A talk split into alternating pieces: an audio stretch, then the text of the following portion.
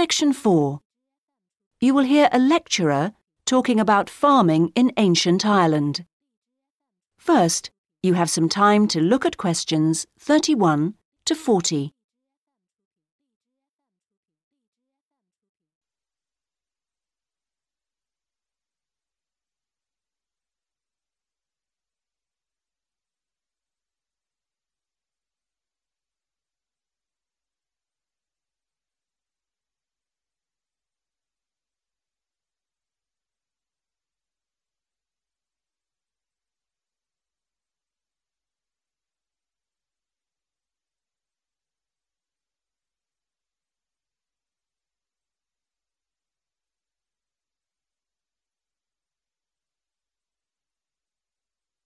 Now listen carefully and answer questions 31 to 40.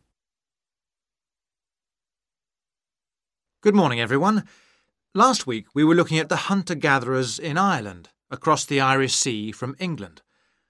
Today we're going to move on to the period between four and six thousand years ago, known as the Neolithic period, which is when a total farming economy was introduced in Ireland.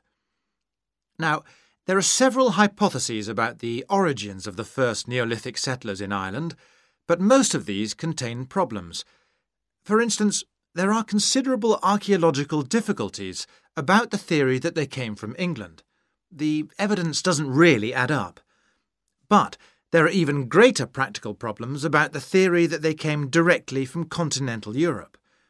For one thing, it's not clear just how sufficient numbers of men and women could have been transported to Ireland to establish a viable population. As you know, the hunter gatherer economy which existed beforehand was based on small, scattered groups. The farming economy would almost certainly have required much larger communities to do all the work needed to plant and tend sufficient crops to sustain them through the year. The early farmers kept various animals, including cattle and sheep, there's also evidence of pigs, but it is possible that these could have been descended from the native wild species. Now, we know from modern farming that if the level of breeding stock falls below about 300 females, the future of the species locally is at risk. So we must assume that from the beginnings of Neolithic farming, the number of breeding sheep would have considerably exceeded 300 and the national cattle herd must have been of a similar size. The question is how these were brought to the area and where they came from. It's usually suggested that the Neolithic settlers used skin covered boats to transport livestock, but this method would have severely restricted the range of the colonising fleets. The sheer volume of animal transport necessary means it's unlikely that this livestock could have been brought from anywhere further than England. What about crops?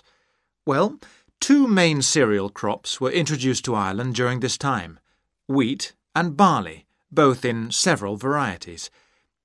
The main evidence for their presence consists of impressions on pottery, where a cereal grain accidentally became embedded in the surface of a pot before it was fired. The grain itself was destroyed by the firing, but it left an impression on the pot which could be studied and identified by botanists.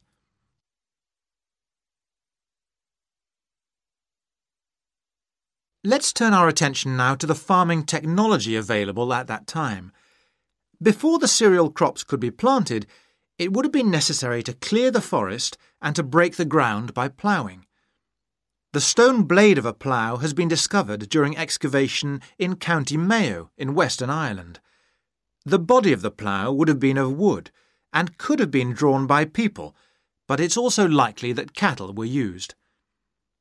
Now, the cultivation of crops and the husbandry of livestock brought about changes in people's lifestyle, such as the type of shelters they made.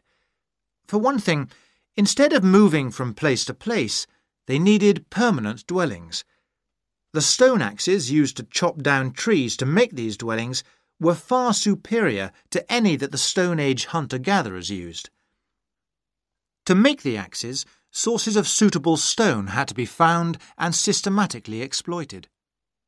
These so called axe factories were really quarries rather than factories, as the manufacture of the axes wasn't regularly performed on the quarry site.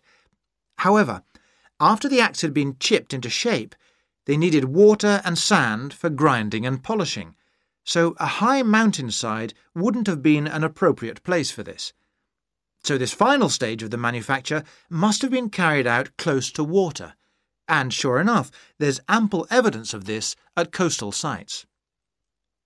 Now, it's clear that these Neolithic axes were transported all over Ireland, as well as to Scotland and the south of England. It's not really surprising that axes from axe factories in England have also been found in Ireland. At the very least, this indicates that there was a link between the two islands during that period. One of the most useful innovations of the colonisers was pottery making, which was quite unknown to Irish hunter gatherers. The pottery was probably made by shaping clay into a ball with the hand, and then hollowing it until the walls were the right thickness. After firing, the outside was often polished. This would have helped the pots to retain water as they weren't glazed. Now, we know that the clay used usually came from local sources, which suggests that manufacture was on a fairly small scale, even though thousands of fragments are usually found at Neolithic sites. In the course of time, decoration began to appear. At first, this looked like a series of stitches and was just around the tops of the pots. This could have been an imitation of earlier vessels which were made of leather sewn onto wood.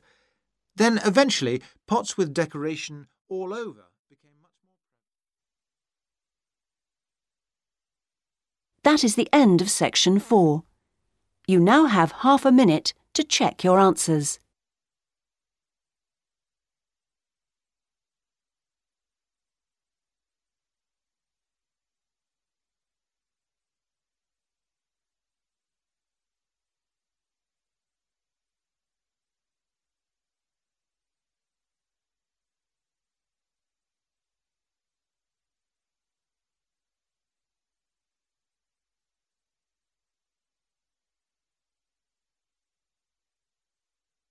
That is the end of the listening test.